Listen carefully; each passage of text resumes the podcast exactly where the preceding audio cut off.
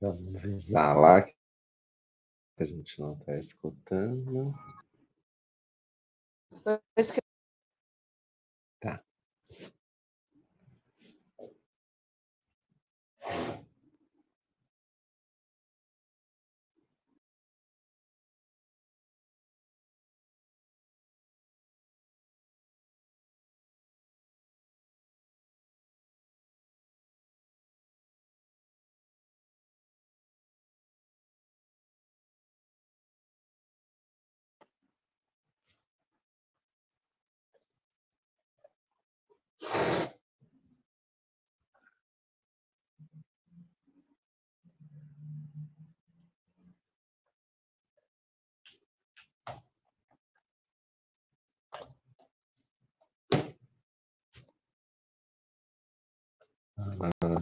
Hoje, bom, mas acho que a gente tem que ir iniciando, deu 7h31 em ponto.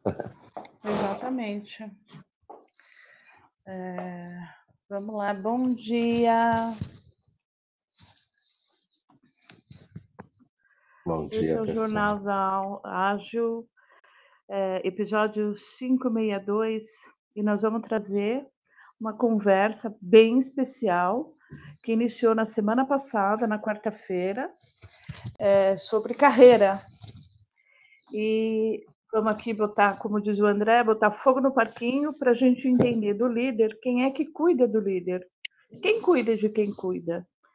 E para esse momento a gente está trazendo o Tiago Brandt e o Tiago Oliveira, duas ferinhas que vão nos ajudar nesse desafio. Eu vou começar me apresentando. Eu sou a Márcia, mulher branca, cis, mãe do Gabriel, mãe do Iago. E na foto eu apareço com meu cabelo moreno, castanho claro, minha pele branca, né? Apareço sorrindo num fundo branco. E é isso. Vou passar agora para o Tiago Bent. Boa, então, a semana passada a gente deu uma pinceladinha, né? Que no meio da conversa surgiu aí essa questão a gente resolveu trazer. Bom, eu sou o Thiago Brandt, eu, hoje eu estou em São Paulo, apesar de morar em Campinas, mas ser natural aqui de São Paulo mesmo. Eu sou homem, branco, cis, tenho 1,81 de altura e às vezes as pessoas encontram a gente pessoalmente aí que tem noção de quanto a gente é alto ou não. Eu estou numa foto aqui com uma camiseta escura, quase, é um cinza bem escuro, apontando para cima, assim, foi uma foto que eu tirei num estúdio que eu gosto muito. E bom dia aí a todos, vamos que vamos. Vamos ver se o Thiago aí recupera seus recursos tecnológicos. Tiago Oliveira, consegue nos ouvir? Talvez seja legal você sair e entrar de novo para ver se o microfone funciona. É. E é engraçado, né, que eu sempre tive problema no, no Clubhouse porque ele não pegava o meu fone. Ah. Aí eu tinha que usar tipo Viva Voz, mas agora do nada voltou a funcionar direitinho, então estou conseguindo. Até na última, né, perguntaram qual era o fone que eu usava, tudo, Aham. mas agora está funcionando bem. E bom dia para toda essa audiência que está com a gente aqui agora. A Rafaela, o Danilo, bom dia. Vamos que vamos. Então, vamos começar até o Tiago Oliveira conseguir se, se conectar adequadamente. Vamos lá, Aline. Vamos lá, gente. Tiago, a gente começou um bate-papo semana passada sobre carreira, eh, sobre como a gente está cuidando, e aí passamos por várias questões. Uma delas, né, era a questão de co- se a empresa que cuida da carreira. eh, e agora a gente, e, on- e naquele episódio, na semana passada, a gente identificou: olha só, o André fez uma pergunta, falou: e vocês estão cuidando da carreira? E aí deu o exemplo de si mesmo, né? Olha, Tom chegou. Bom dia, pessoal. Bom dia, time. Tudo bom, Tom? Tudo bem? Já já eu te passo aí para você fazer sua audiodescrição, que eu estou só dando um contexto da semana passada. E aí surgiu a questão de que quem está cuidando do líder? Porque o líder está cuidando das pessoas. E quem é que está cuidando do líder? O líder cuida de si mesmo? Então, são essas as abordagens do dia de hoje. Então, vamos lá, já vamos começar. Deixa eu passar o microfone para a fala para Tonton, para ela se apresentar e já entrar na discussão.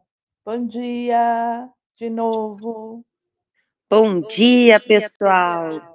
Maravilhoso dia para todo mundo. Começando essa quarta-feira, que aqui em Curitiba está cinzenta. Bom, vou fazer minha audiodescrição então. É, eu sou Antonella, mais conhecida como Tonton, branca, loira. Nessa foto, estou vestindo uma blusa preta com blazer azul, fundo amarelo, e muito feliz de estar aqui com vocês hoje. Seja bem-vinda, Tonton. Já faz tempo que eu não divido o palco com você, não. Saudades de vocês. é, Saudades é. aí da gente bater um papo. Sim. E semana passada foi bem isso, né? Porque a gente estava falando até sobre PDI, daí eu e o Thiago, a Márcia, a gente entrou até umas conversas bem bacanas aí de como trabalhar isso. A Márcia com quantas pessoas? Mais de 40 pessoas aí que ela lida. É, mais ou menos cuidar. 40. Uhum. Exatamente, como cuidar de tudo isso, mas aí eu comentei que é, eu acabei também fazendo, estou agora passando né, por um processo, porque depois de terminar todo o plano de carreira, ajudar o pessoal da minha equipe a fazer os OKRs pessoais, passar por tudo isso, eu olhei para o computador, olhei para cima, olhei para baixo, falei, e eu, né? Quem que, como que eu vou definir os meus? E realmente eu me senti bastante perdido, porque é uma coisa que eu já ajudei muitas pessoas, empresas e tudo a definir, né, objetivos e como perseguir. Mas nessa hora realmente me deu um branco, porque eu falei, nossa, agora acho que eu precisava de alguém para conversar, né? Quem que vai facilitar, né? O que eu facilito para todo mundo.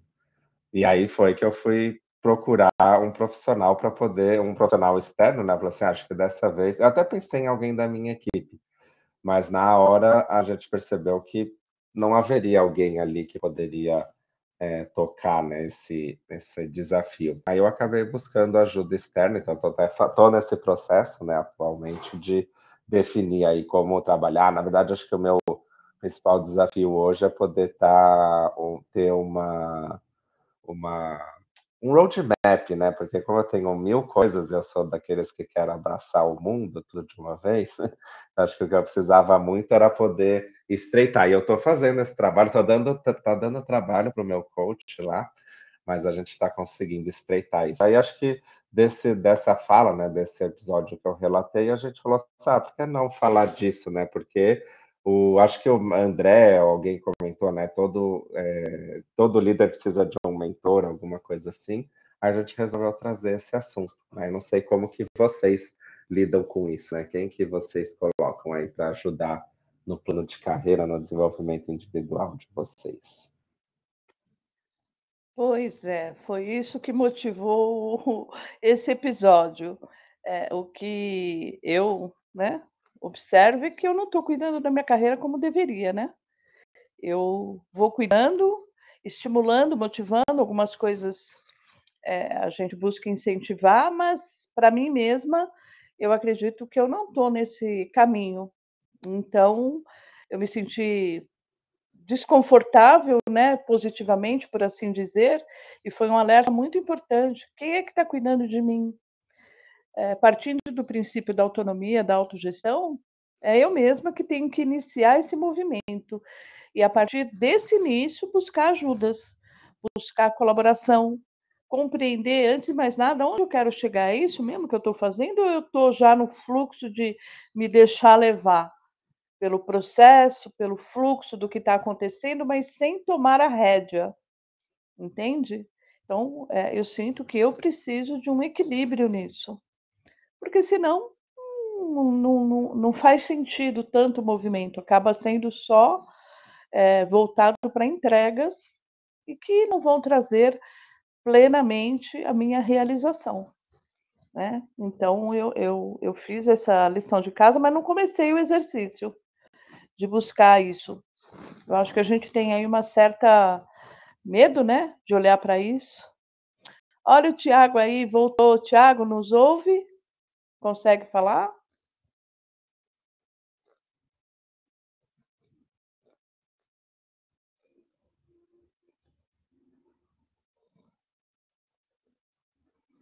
Acho que não. É.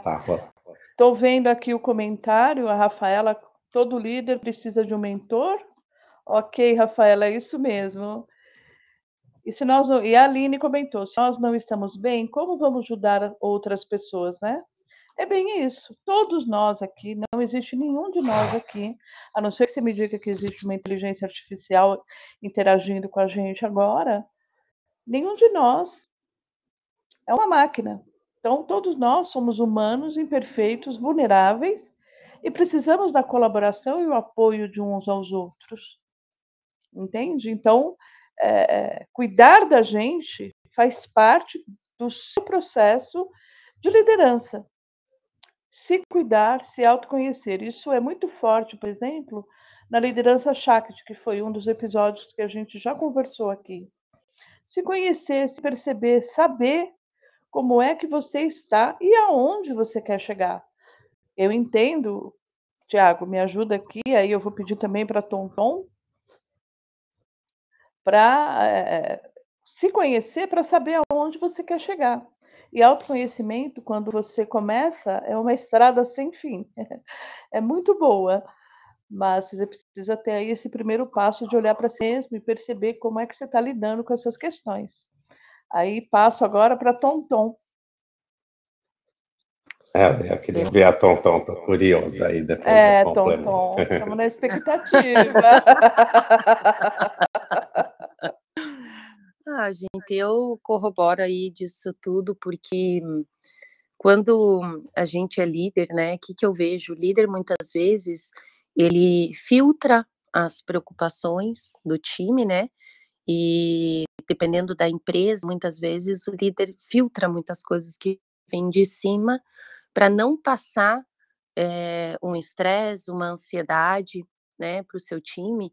E como líder aí a gente pode dizer que pode ser um supervisor, pode ser um Scrum Master, pode ser um Team Leader, e, e esse filtro ele é muito importante. Só que quando a gente faz esse filtro, aí entra o ponto que vocês estavam falando, né? Mas daí quem que cuida da gente?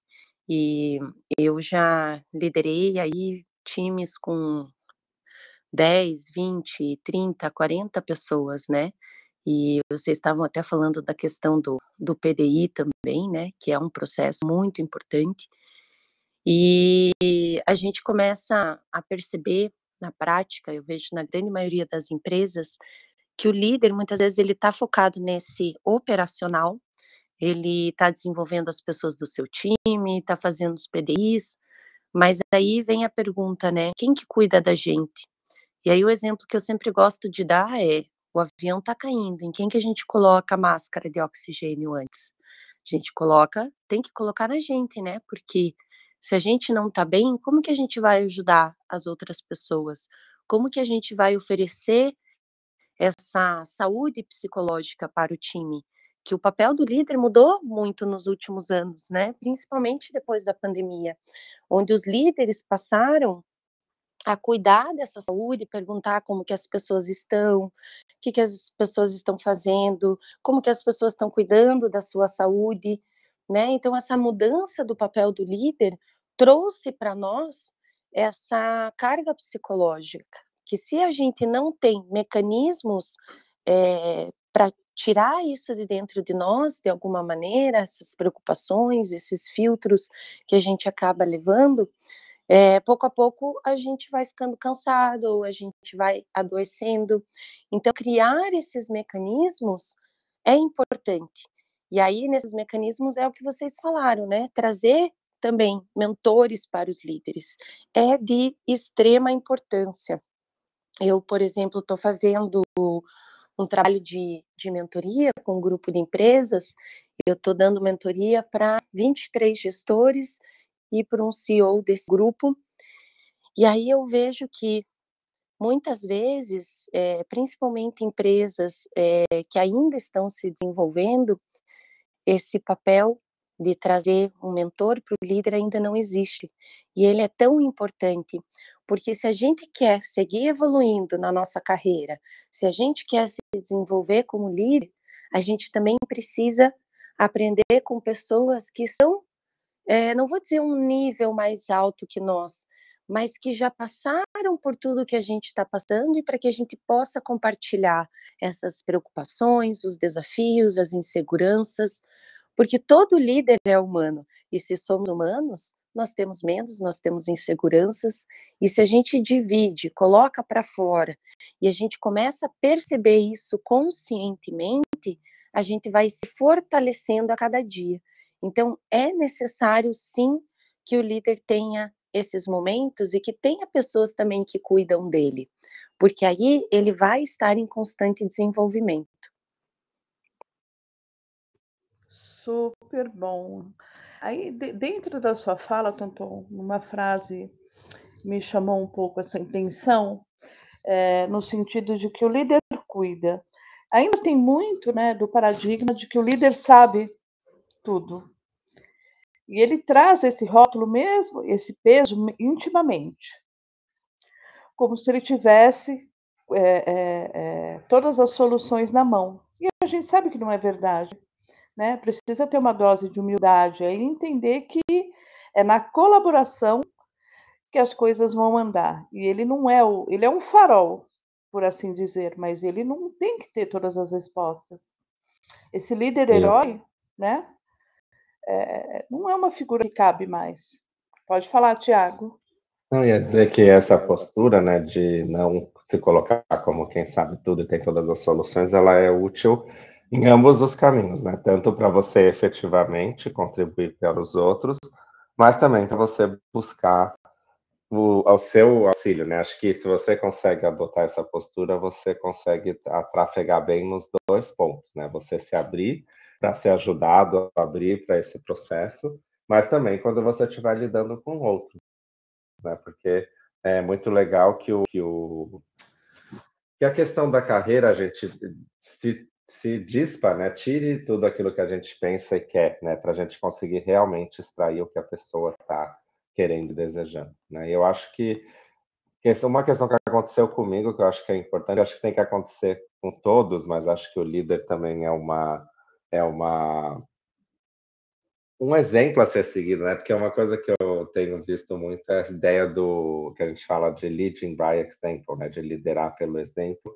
de você sempre estar tá, é, sendo é, a ação daquilo que você propaga, né? Então acho que é o trabalho de autoconhecimento. Então, a gente falou muito de ter um mentor e ter alguém que cuide da sua carreira, mas eu escuto muito a questão de escuto não, eu também faço sobre isso que é o autoconhecimento, às vezes através de uma terapia, de uma coisa de uma busca, né, que não é só essa questão de carreira de profissional, né? Acho que a gente tem que buscar várias outras fontes. Então, acho que, Márcia, talvez você fale, né, ah, eu não estou muito olhando para minha carreira e isso, mas eu, pelo que eu tenho visto, eu sei que você é uma pessoa que busca essa questão, né, do autoconhecimento, do desenvolvimento, de entender os caminhos. Então, isso eu já, já acho que é um caminho importante e inevitável aí para o bom líder, né? Porque como todo mundo tem que é, trabalhar isso em algum momento, eu acho que o líder ser aquele que puxa e que mostra que isso é importante é, é valoroso, né? Acho que faz parte de todo esse processo. E começa por aí, né? Você se abrir a tudo isso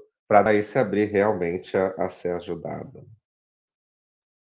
É, eu acho que foi bem na mosca, assim, bem certeira a tua fala, no sentido de estar aberto.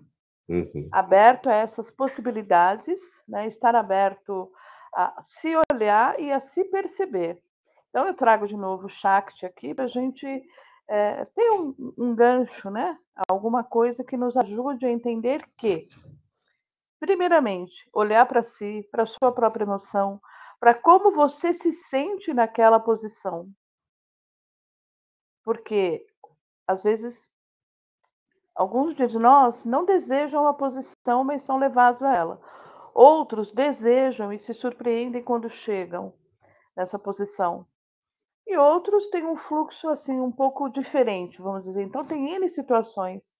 É, você consegue, a pergunta é: você consegue se olhar, né, na posição que você está? Você consegue se perceber, sentir como é que você se sente? Uma coisa é o que você pensa, mas que sentimento aquela situação que você vive te provoca? porque é um caminho, é entender que forças estão te motivando a fazer o que você faz. E penso eu que na realização do, do ser humano, né, e aí nos seus diversos papéis no mundo, a compreensão de como essas emoções estão atuando sobre você, para mim, foi o meu primeiro passo para uma transformação, para uma mudança em mim mesma, né? E a partir de mim, conseguir olhar para outros contextos, compreender que não existe o líder herói, é, não exi ele existiu num paradigma, mas ele não existe, na verdade. O que existe é, no meu entendimento, alguém que está liderando e a liderança é situacional. Aí eu trago a sociocracia. A gente vai ter um episódio específico aqui sobre a sociocracia, é, até para desmistificar alguns conceitos. Mas a liderança é uma questão situacional, né? Vai depender das suas competências, das suas habilidades e da sua disponibilidade, tá? Para que você possa. Então, em algum momento, o líder não é você, mas aquele que melhor se adequa àquela situação. Só que quando você está rígido na posição de líder, entendendo você como herói, é muito difícil você sair dessa posição e, e olhar para o outro como um líder, principalmente se hierarquicamente, se a sua organização trabalha assim, hierarquicamente ele tem um cargo inferior ao seu. Então, este tipo de análise de experiência é, vai nos ajudando né, a entender como é que eu me comporto como líder. Não o comportamento Bom. externo, mas o interno. Como é que você está lidando com essa situação? Emocionalmente. Para mim, foi um primeiro passo, né? Eu vi Bora. Não, eu vi que o Romário está aqui. Depois, mais tarde, se quiser subir, Romário, que eu queria até ver uma coisa sobre o papel do RH nisso. Acho que é um ponto a se falar, mas acho que a gente tem duas questões aqui. O, o do Glauber, Glauber, eu não sei se eu consigo entender aí a sua dúvida, se você puder pôr de alguma forma, mas a Rafaela trouxe algo bem interessante. Ó, até que ponto vocês acham que filtrar a pressão para o time pode comprometer a saúde mental do líder? Né, isso é um assunto delicado, assim, né? Eu cada vez mais tenho questionado essa questão de filtrar tanto assim, né, de proteger o time, de, né, eu acho que a gente tem que dosar melhor isso e, e tem coisas que a gente precisa deixar é, passar para o time, né, mas realmente eu acho que trabalhar, porque eu acho que não é bem segurar a pressão, né, porque é importante o time entender o que está acontecendo. Isso vai ajudar o time a desenvolver a sua maturidade, né, mas eu acho que não é segurar a pressão, mas gente trabalhar isso de outra forma, né? É, é, porque e até uma coisa que eu lembrei uma vez que eu falei numa entrevista, né? Me perguntaram como lidar com a pressão, né? E eu sempre, e eu respondi na hora porque foi até um insight que eu tive recente de experiências profissionais. Lidar com informação, né? À medida que a gente fornece informação, tem transparência, fica mais fácil lidar com essa questão da pressão. Mas eu, eu, eu hoje sou mais a, a, favor da gente não segurar tanto assim, né? Eu acho que os times eles têm que ter noção do que está acontecendo, tem que estar é, tá presente ali na, no, no que acontece. É claro que a gente lida isso, é o que eu mais escuto, né? De times que não têm maturidade, a gente está muito nos dias com isso. Então, acho que a gente tem que trabalhar muito essa questão de maturidade do time. Mas eu acho que às vezes desenvolver a maturidade passa exatamente por ser colocado em algumas situações né, que permitam a gente exercitar isso. Então, acho que um líder não tem que segurar tudo, mas eu entendo que tem ambientes tóxicos, né? Mas eu sou um pouco suspeito a falar, porque hoje eu sou um pouco averso né, a esse tipo de ambiente. Né? Eu não sei se eu, como líder, me toparia. Né? Já, já cheguei a ponto de é, ter equipes que eu percebi, a gente, essa equipe aqui não vai conseguir. O que estão colocando em cima deles é simplesmente inviável e impossível. Então, eu adotei uma postura de eu vou cuidar dessa equipe, né? Só que aí eu tinha é, toda a maturidade minha de poder virar a cara para o de fora, né? Tipo assim, eu vou deixar o, o, a pressão de lado e vou focar em cuidar desse time. Mas isso eu sei que não é uma coisa que é simples de se fazer, né? Mas é a, a postura que eu adoto, porque eu vejo que não adianta eu tentar é, ir ao contrário disso, né? Então, colocando em cima do time uma expectativa e uma cobrança que não é realística, aí eu já falo, agora eu vou defender o time. Só que eu defendo o time não no, no defender, sim no, do apoiar. Eu vou lá e fico do lado do time e falo, organização, já que você quer é, abusar desse time, então eu vou focar neles aqui para que eles, eles saiam dessa, dessa situação ilesos. Não ilesos, mas que eles não sejam prejudicados ou que tenham suas carreiras impactadas por conta de um cenário assim. Entendi. Você sabe que foi bem interessante aí a questão de filtrar. É, é, quem falou foi a Rafaela. É, é, super sensível essa pergunta, viu, Rafaela? Muito legal. É, eu pego um pouquinho da Tonton e um pouquinho do Tiago para dar a minha posição, né? O Romário vai. Vou, vou te colocar, Romário, pronto. É o seguinte: filtrar eu acredito que não na informação, mas na forma. Né? A forma é que nós talvez tenhamos que melhorar muito. Porque o time, a, a, a transparência da informação é importante para o time, é um dos princípios da, da agilidade. Eu acredito que a gente confunde a forma com o conteúdo. E é nessa hora aí que a gente precisa ter a, a, a delicadeza humana de passar ao time a realidade num nível que eles possam compreender. Vou trazer um exemplo mais prático, então. Vamos supor, é, eu estou com um projeto que é crítico e tem um problema financeiro no projeto. Eu não vou lá contar para o time que é, estamos com prejuízo, as pessoas podem ser desligadas. Eu vou usar uma outra abordagem, eu vou usar a abordagem de que um dos aspectos do projeto é a parte financeira, que está sobre a minha responsabilidade, mas que depende da atuação de todo mundo para que ele se torne saudável. E aí eu vou explicando um cenário e vou pedindo como é que nós podemos melhorar dentro daquilo que é possível para vocês. E aí a gente começa a conversa, ou seja, a gente começa a conversa por um outro olhar, pelo olhar da colaboração. Eu tenho um problema, vamos juntos ver como podemos resolver.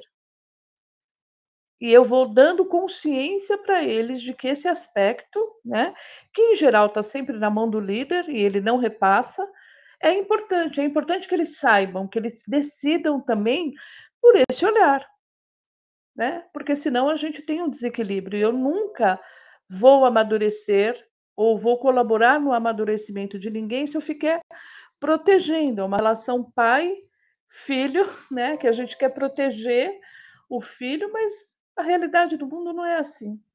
Então eu, eu, eu tenho trabalhado muito esse aspecto aí, né? o conteúdo, ok, mas a forma de falar num nível que as pessoas que eu estou lidando sejam tenham condições de entender. E aí eu dou uma transparência, eu dou humanidade ao processo, me coloco numa posição mais humilde, né? Para que é, é, as coisas possam fluir, porque todos nós precisamos uns dos outros. Então não vai ter muito jeito nesse filtrar, né? Então esse filtrar passa, na minha visão, de forma e conteúdo. Alguém falou aqui, Márcia, que tá baixo o seu som, mas eu tô ouvindo bem, gente. Não sei se é, né? Mas eu tô ouvindo bem a Márcia, não sei vocês. Ah, eu tô ouvindo também. Ó, eu tô com é. super mega microfone, hein, gente? Comprei especialmente para o Jornada Ágil. Uhul! Eu estou, Boa, eu estou ouvindo a Márcia muito bem. Bom dia, pessoal. Okay. Tudo bom, bom dia, Romário. Trouxe bom você dia. que queria falar? Isso. Pode se apresentar. Queria... Ah, então. É, não sei se você dia. conhece o nosso esquema, né, Romário? A gente faz uma audiodescrição, que é basicamente você pode descrever a sua foto, por exemplo, né? O que, que tem, branco, alto, cabelos castanhos e tal. Que a gente faz isso porque muitas pessoas não estão vendo, né, o, o Clubhouse com as fotinhos, então a gente tem essa prática aí para todo mundo ter uma ideia de quem que está falando aqui. Então, pessoal, eu sou sergipano, de origem, cabelo preto, mais ou menos 1,72m, descendente de índio, uh, há 10 anos na área do RH e sou apaixonado por desenho, acho que resumindo assim, de uma forma mais prática. Uma reflexão que eu tive aqui ouvindo vocês falando é que normalmente quando eu atuando como business partner, quando escutava os colaboradores falando sobre uh, o que o, o líder precisa fazer por eles, né? É que era praticamente sempre o mesmo tipo de líder. É o líder herói, né? O líder que vai salvar eles, que vai determinar qual é a carreira que eles precisam ter. É o líder que vai resolver todos os problemas que vão aparecer na vida deles. Uh, é aquela pessoa que vai, tipo, ser um deus ou uma deusa para soluções de problemas em diferentes níveis. E um ponto que eu fiquei refletindo, e às vezes eu conversava com alguns líderes, em algum momento foi definido que tipo de líder você é para seus seus liderados, é, qual é o seu papel, como você gosta de trabalhar, como você gosta de ser transparente com as pessoas, qual é o nível de transparência também.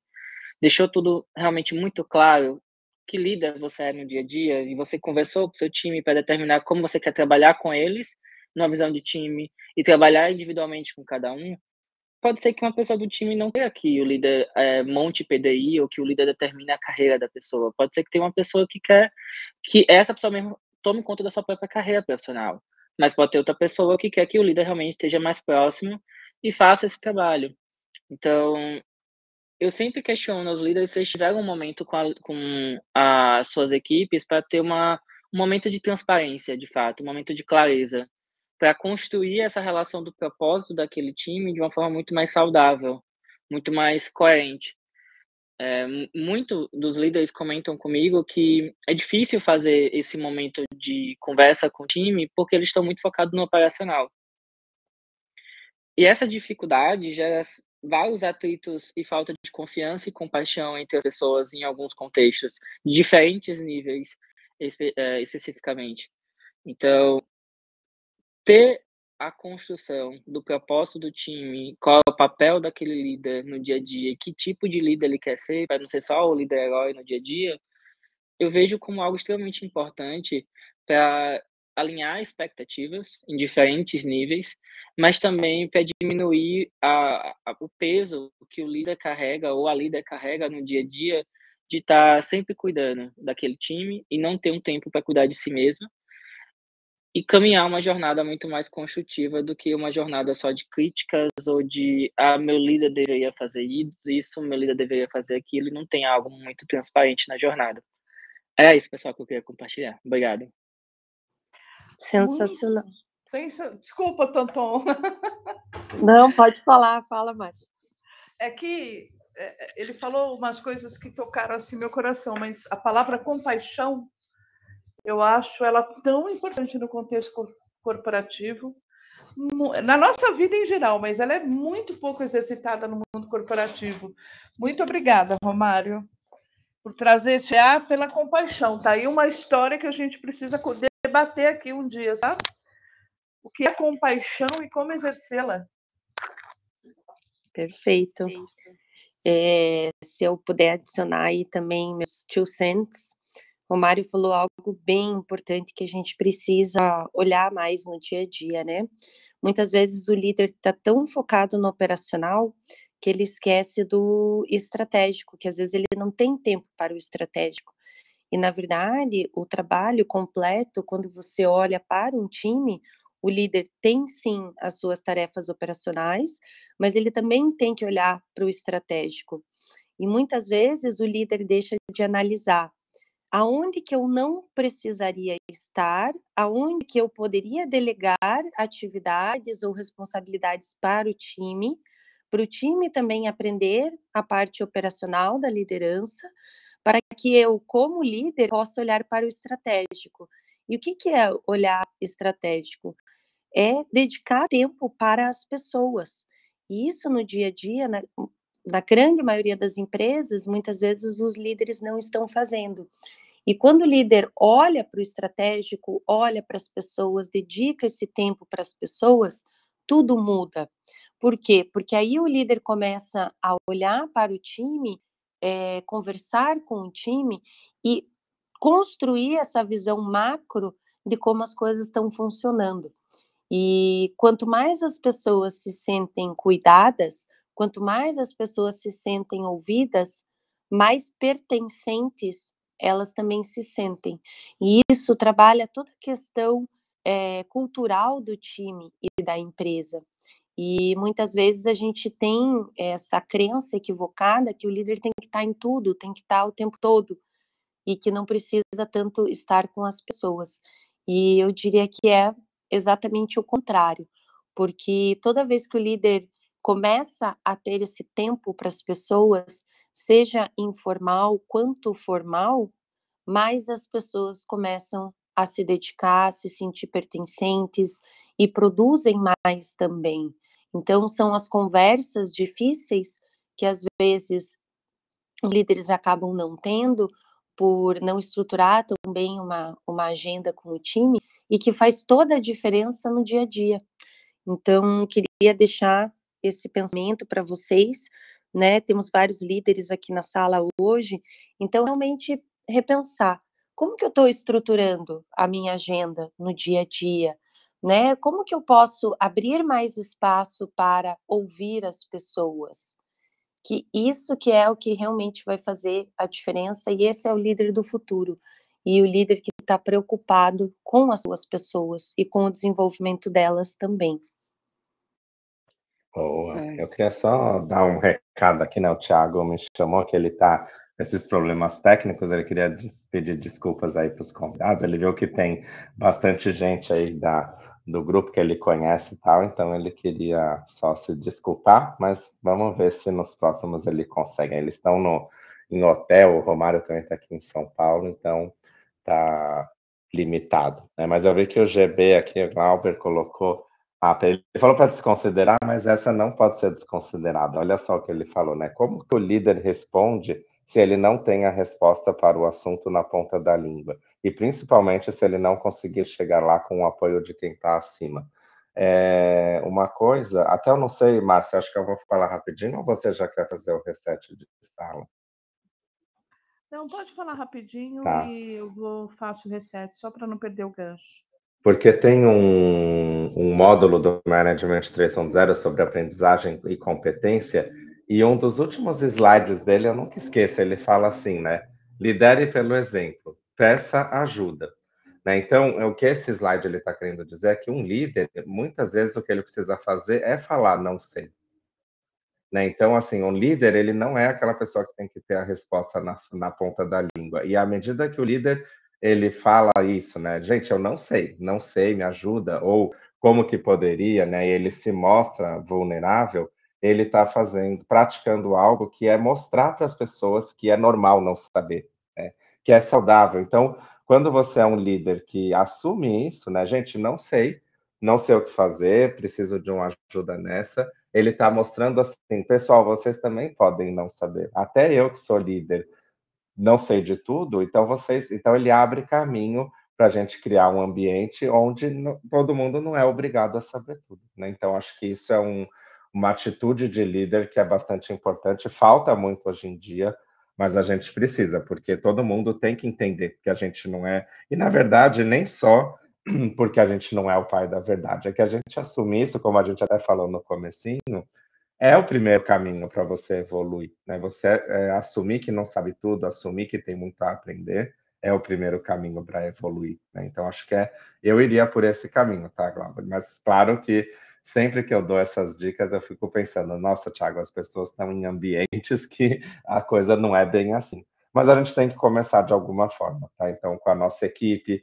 o nosso grupo ali onde a gente se sente seguro, de alguma forma, tem que começar a praticar isso, né? Tem que plantar a sementinha para deixar isso disseminar, porque como está hoje em dia, não dá mais para a gente seguir, né, para o futuro dessa forma em que o líder tem que ter toda a resposta, ele é super cobrado, né? A gente tem que começar a ter uma coisa mais participativa, né? Para ser um líder colaborativo, tem que aprender a dizer não sei, né? Preciso de ajuda.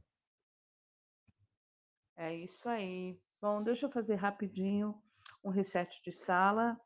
Nós estamos no Jornada Ágil, episódio 562, Líder, quem te cuida?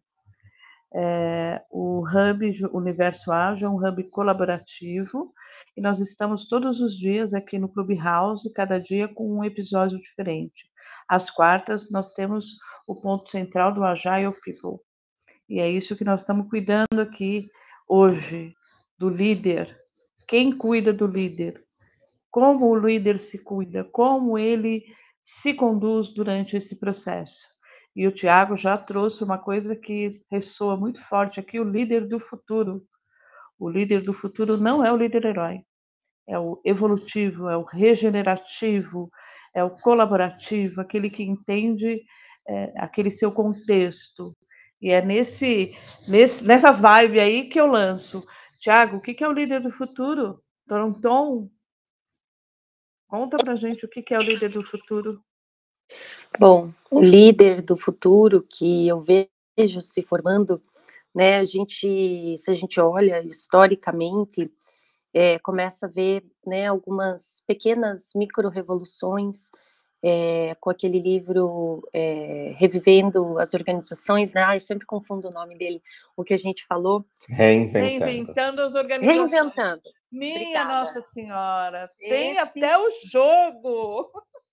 Sim, eu amo esse livro, é um dos meus livros preferidos, mas eu sempre confundo o nome dele.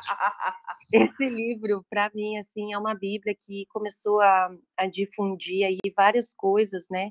Então, se a gente olha numa linha do tempo, algumas teorias que começaram daí, né, com o Frederic Laloux, depois a gente tem comunicação não violenta, aí a gente tem o poder da, da vulnerabilidade com a Brené Brown, eu vejo também o líder do futuro, que vem do Jacob Morgan, fala muito né, da, dos tipos de liderança e liderança situacional. Então, a gente começa a ver erigindo nas organizações esse líder que é servidor, esse líder que é coach, esse líder que faz perguntas ao invés de ditar as regras e como as coisas devem acontecer. A própria agilidade em si trouxe muito né, da colaboração para o nosso dia a dia, de escutar mais as pessoas, dar autonomia, porque o que a gente vê também de movimentos acontecendo no mundo? As pessoas estão olhando mais para trabalhar com o seu propósito. E um líder que é comando e controle, que fala tudo o que tem que ser feito, vai contra essa maré de, de tantas coisas boas que a gente está vendo, de que todo mundo pode ser parte do time, né? Independente se é líder formal ou não. Então, eu vejo cada vez mais que essa liderança ela está emergindo e não só das posições formais, mas também das posições informais. Então, todos fazem parte, todos participam e todos podem dar a sua opinião. Então, o que eu vejo do líder do futuro é esse líder que está construindo a visão em conjunto com o time. E cada vez mais as organizações vão, vão fazer isso, estão buscando isso, né? Por mais que às vezes seja difícil por causa da cultura, que perdura às vezes por muitos anos dentro de uma organização, mas essa é a tendência. Se a gente olha mundialmente o que tem acontecido nos países, é isso que está tá vindo por aí.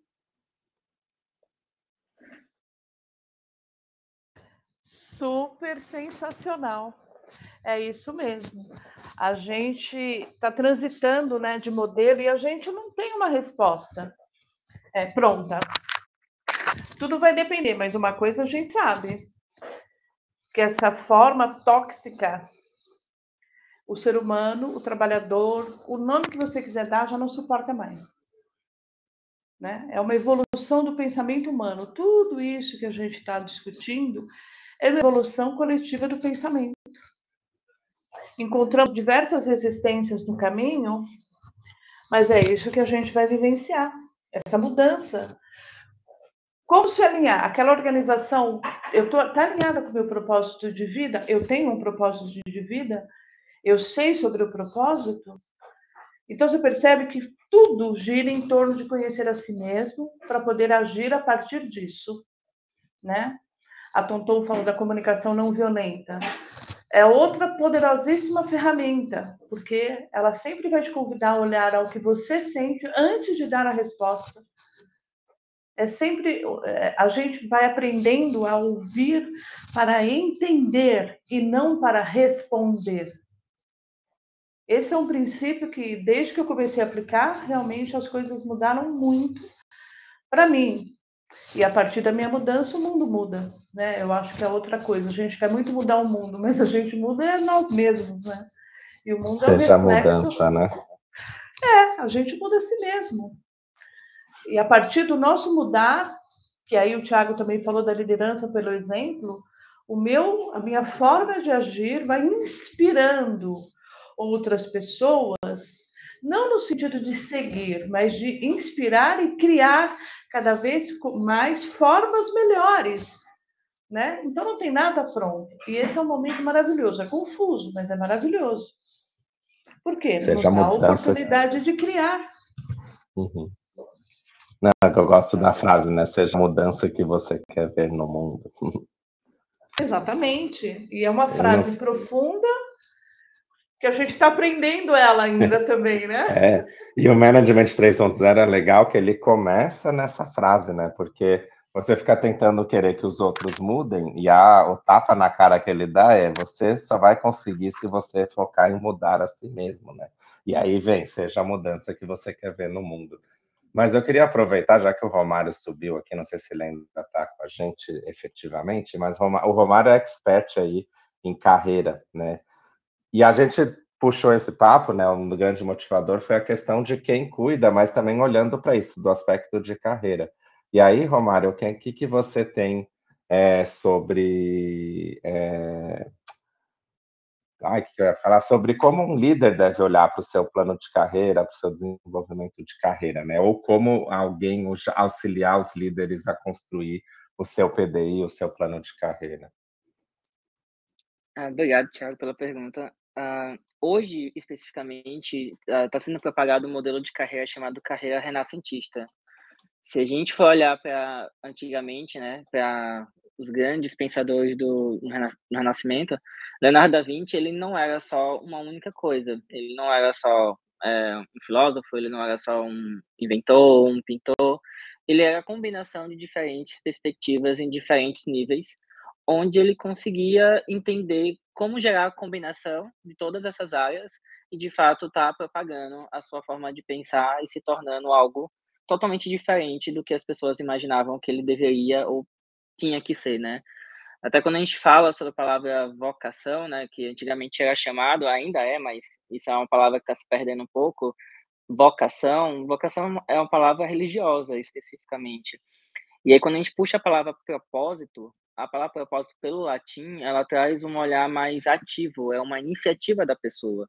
Então, quando um líder ele começa a olhar o seu propósito e começa a olhar as ramificações de possibilidades de conhecimento que ele pode estar atuando, ele entende o quanto ele é múltiplo. E um ser humano é múltiplo, nenhum é igual a, a nenhum outro. Então, a gente tem N é, possibilidades na nossa vida e diferentes talentos. Alguns estão, é, vamos dizer assim, parados, porque a gente nunca teve, de fato, uma experiência para tentar se desafiar e entender o quanto nossa aptidão consegue solucionar aquele contexto. A carreira renascentista ainda está sendo propagada, estudada e criando ferramentas especificamente. Algumas escolas fora do Brasil estão pesquisando mais a fundo como entender o papel do líder renascentista ou a carreira renascentista especificamente. Mas é algo que a gente já consegue visualizar hoje no mercado. Por exemplo, aqui a gente tem profissionais que são, ao mesmo tempo, mentores, consultores, trabalham em alguma área específica, fazem outras atividades. Então, já percebe uma, uma carreira renascentista, a visão múltipla dessa carreira e a conexão de onde essa pessoa vai se encaixando em diferentes cenários. E o líder também, quando a gente olha para um líder de uma organização, ele é gestor operacional, ele é gestor de pessoas, ele também tem um olhar para ele mesmo, então, o quanto ele é múltiplo. Só que o quanto de fato uma organização está preparada para receber um líder múltiplo nesse momento? O quanto de fato uma organização consegue criar estímulos organizacionais que vai permitir que o líder olhe também para ele mesmo, não só bater meta, alcançar o resultado lá e esqueça o olhar para o ser humano. transformando uma pessoa em simplesmente um recurso. Então, o líder cuidar dele mesmo é chegar a um nível de autoconhecimento, de entender até onde eu posso ir, até onde eu não conseguiria ir, então eu preciso do meu time para me ajudar, para estar tá me desenvolvendo junto comigo, até entendendo de fato um olhar mais vulnerável de gerar compaixão e conexão com essas pessoas. Pelo menos é o que eu penso. Uh, nesse processo, é lógico que traz um olhar da decisão, né? Como essas decisões estão sendo tomadas. E eu sempre comento quando alguém me questiona sobre carreira, que vivenciamos é, quatro pilares na tomada de decisão. Que um deles é o autoconhecimento, o quanto de fato você se conhece para entender todas as possibilidades que você pode estar galgando na sua jornada, impactando pessoas e até saber se aquelas pessoas de fato querem ser impactadas por você. Porque pode ser que alguém não quer esse caminho e tá tudo certo. É, o quanto de tempo você tem para refletir sobre a sua jornada profissional, o quanto de fato você para, tipo, um, um sábado, um domingo, um dia na semana, para um momento seu de reflexão sobre as suas decisões, a jornada que você está tendo. As pessoas às vezes me perguntam, ah, mas por que eu vou cuidar da minha carreira? É, você cuida da sua saúde, é algo é seu, é, é algo pessoal seu. Por que você não vai cuidar da sua carreira, que é algo seu? Ou você vai esperar que alguém cuide para você? E aí também vem o aprendizado. O quanto de fato a gente está se dedicando ao aprender e ao aprender da maneira que a gente de fato faz sentido para cada um, né? É, por exemplo, eu gosto de aprender desenhando. Eu desenho tudo que eu estou estudando especificamente, mas é a minha forma de aprender. E isso eu adquiri no autoconhecimento. E, de fato, as experiências.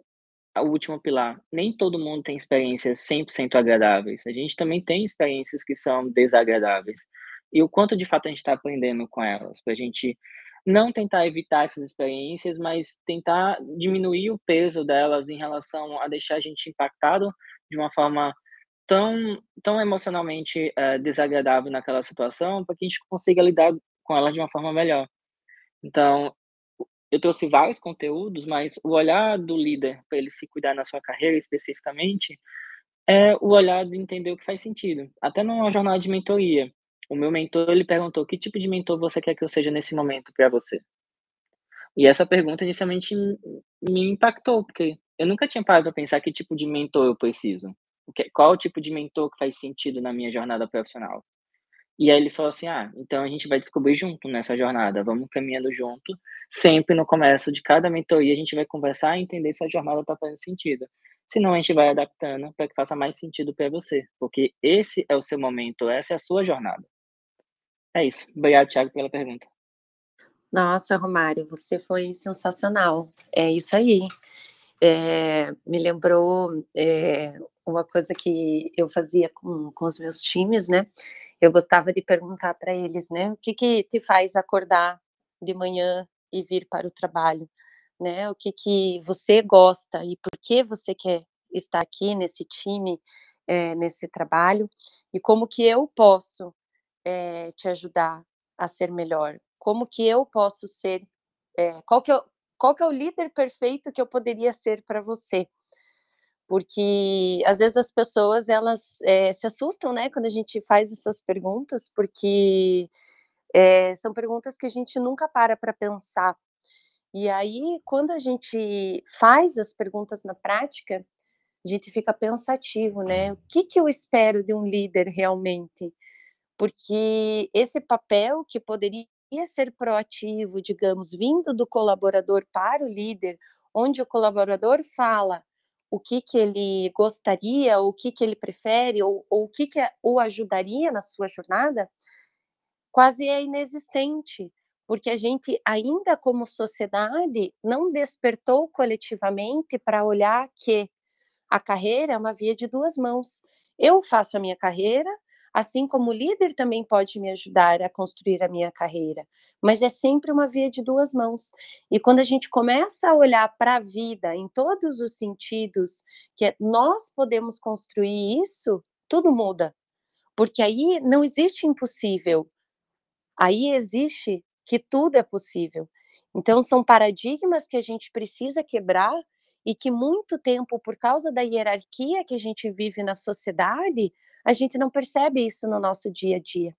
Então, perfeito seu exemplo, adorei.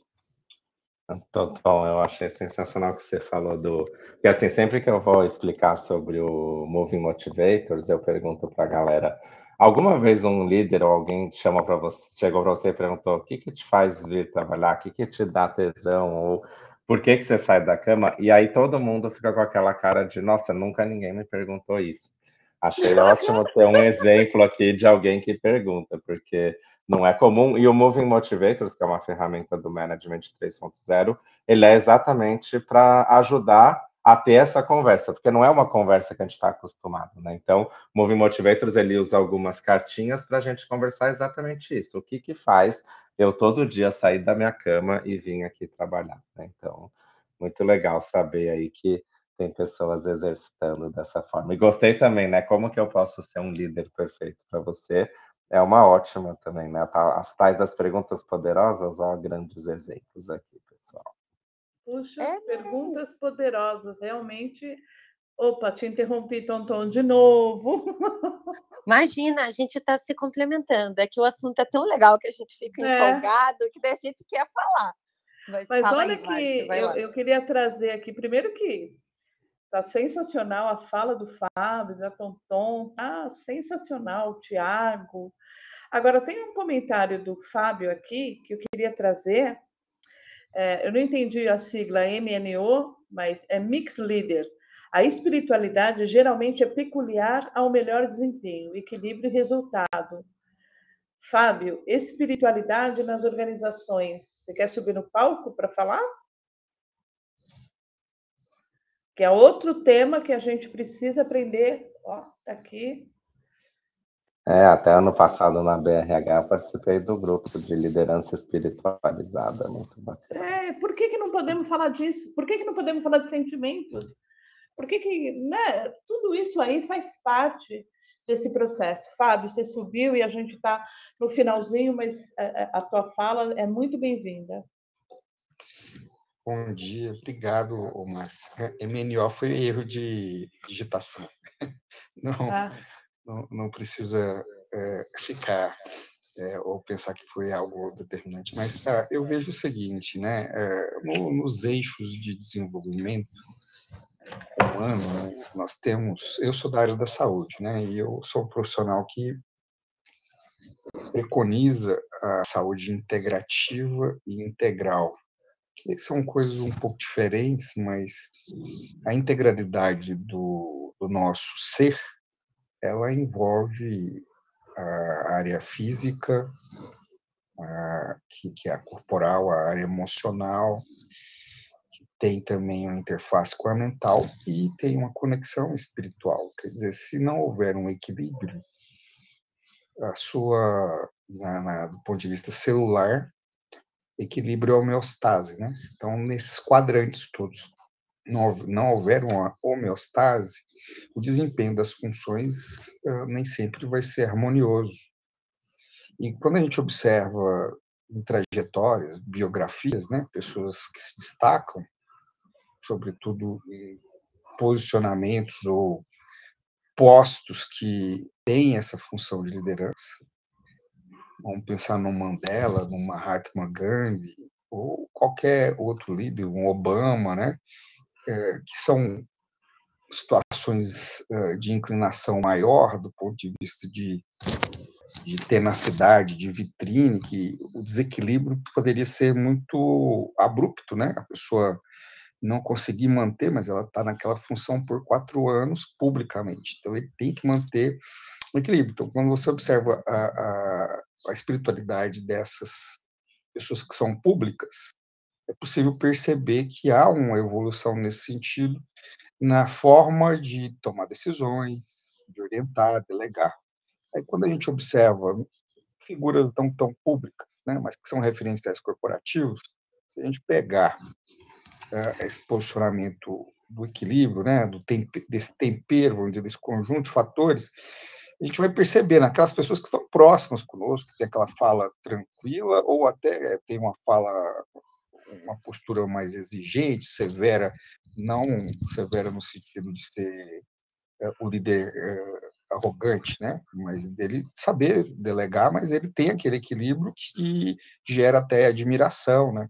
como que a pessoa tem aquele nivelamento durante uma rotina. Gente pode perceber que essa pessoa ela tem esse envolvimento que né, é muito diferente de religiosidade, né? Ele tem dentro dele essa essa regeneração e a espiritualidade faz parte uh, do conceito de evolução, né? Então, uh, só que ele é um ponto convergente diário da nossa evolução, que nós temos que ter essa, esse mecanismo interno né, de nos atribuir esse desenvolvimento. Sei se eu me fiz entender, mas é muito importante esse tipo de observação, porque uh, a, a, ali dentro do ambiente de trabalho você tem todos os postos, operacional, estratégico, tático, e, e, e, ter essa dinâmica né, de observar como que as equipes estão é, produzindo é importante também na performance de desenvolver a espiritualidade desses colaboradores.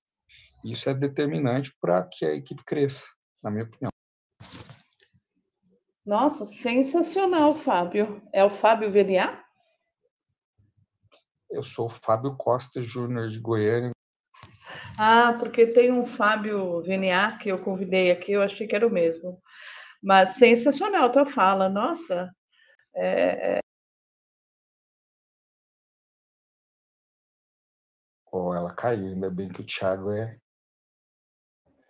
Bom, mas então a gente está 8h32, atrasamos aqui o 8h31, mas a gente pode então fazer aqui, né, agradecer, né? Muitos comentários eu vi aqui de compartilhar a gestão com o time, a questão do quando o líder deve pedir demissão, né, que o GB colocou, e a questão de não conseguir ser coach PNL para todo mundo. Então, temos temas aos montes aqui para os próximos encontros. Mas queria agradecer aí a contribuição de todos. Foi um papo mais uma vez sensacional. E é isso, pessoal. Hoje o dia vai ser longo. Convido todos, né? Tenho, hoje está rolando o último dia do TDC aqui em São Paulo. E às 18h30 eu vou fazer uma palestra bacana aí sobre como redesenhar times de forma dinâmica, né? E como vai ser na, na, no palco Stadium, então o acesso é gratuito, é só pegar o Community Pass. Então, quem quiser me ouvir mais um pouquinho no final do dia, fica o convite aí, 18h30 no TDC São Paulo. Ai, que legal, Thiago. Adorei. E, pessoal, também queria fazer um convite para vocês é, semana que vem, segunda-feira, às 18h30, é, o Human Skills Manifesto vai trazer a Andressa Maia, que é uma voz muito potente, que fala sobre inclusão e diversidade, e ela vai contar a história de liderança dela. Então, para todos que quiserem participar, eu vou convido vocês aí para entrar né, no, no humanskillsmanifesto.com, assinar o manifesto para receber sobre, sobre os nossos eventos e também nos acompanhar na, no LinkedIn e no Instagram. Eu quero ver se eu deixo aqui para vocês o link para vocês conseguirem fazer a inscrição. Vai ser muito legal e para quem gostou da conversa hoje, com certeza vai gostar dessa próxima conversa aí na segunda-feira. Então, vou deixar aqui para vocês na sala.